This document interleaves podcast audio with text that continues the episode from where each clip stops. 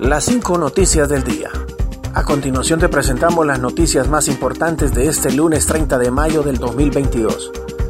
Colegio de Abogados crea comisión ante impunidad en crímenes contra profesionales del derecho. El Colegio de Abogados de Honduras formó este lunes una comisión que trabajará para investigar cuántos son los asesinatos de profesionales del derecho en el país. Sus autoridades no descartan acudir a instancias nacionales e internacionales por los casos que están en la impunidad. Dentro de 30 días se conocerá cuántos de estos casos han sido judicializados y en qué etapa se encuentran. Las conclusiones las sacaremos y realizaremos las denuncias correspondientes, dijo el presidente del Colegio de Abogados de Honduras, Rafael Canales. En los últimos 10 años se han registrado 167 casos de abogados, según cifras oficiales. Sin embargo, el Colegio de Abogados de Honduras asegura que son al menos 203 muertes violentas. Como Alexander Cruz ha sido identificado el agresor de una subinspectora de Policía Nacional en el estadio de San Pedro Sula. La Policía Nacional tiene completamente identificado al aficionado que cobardemente golpeó a la subinspectora policial Denia Michelle Contreras en las gradas del Estadio Olímpico de San Pedro Sula, zona norte de Honduras, tras la final entre Real España y Motagua. Se trata de Alexander Cruz Méndez, de 29 años, originario de Bonito Oriental en el departamento de Colón, quien tras cometer el hecho se dio a la fuga en un taxi con registro 4849. Luego ingresó a una clínica en San Pedro Sula con otros amigos vestidos con la camisa del Real España. La Policía Nacional ha condenado el violento hecho y para poder darle captura al agresor ofrece una recompensa de 100 mil lempiras. Según se conoció, Contreras, quien voló desde las gradas tras recibir la patada por la espalda, no sufrió fracturas o golpes de gravedad.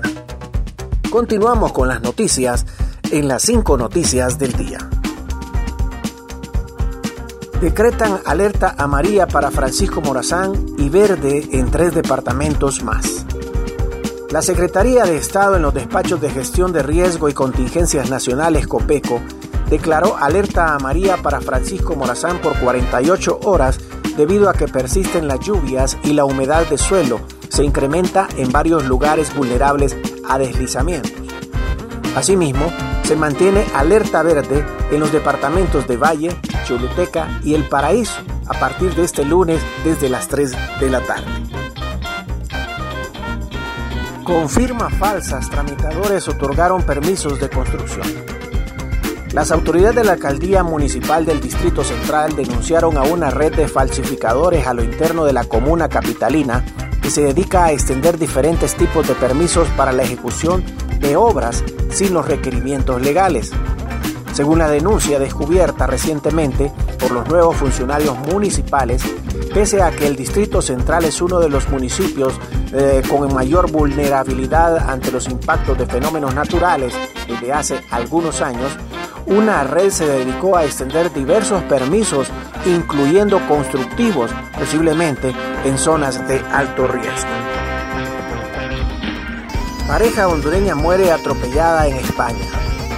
Dos hondureños originarios de Macuelizo, Santa Bárbara, murieron este domingo tras ser atropellados por un conductor en estado de ebriedad que circulaba en dirección contraria por la avenida de Valencia, una vía que tiene un solo carril por sentido contrario.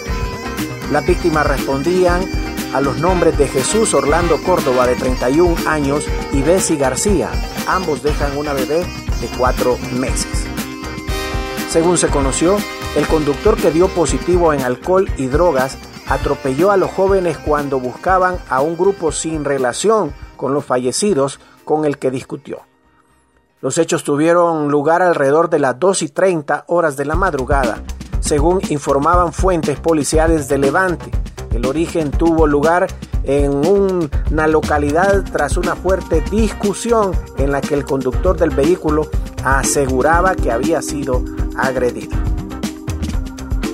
Por este motivo, según narraban las mismas fuentes, el causante del atropello, Manuel Antonio, o Antonio Manuel, natural de Canal y de 48 años, cogía su coche de la marca Opel con la intención de encontrarse con las personas con las que había discutido.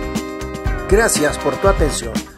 Las 5 noticias del día te invita a estar atento a su próximo boletín informativo.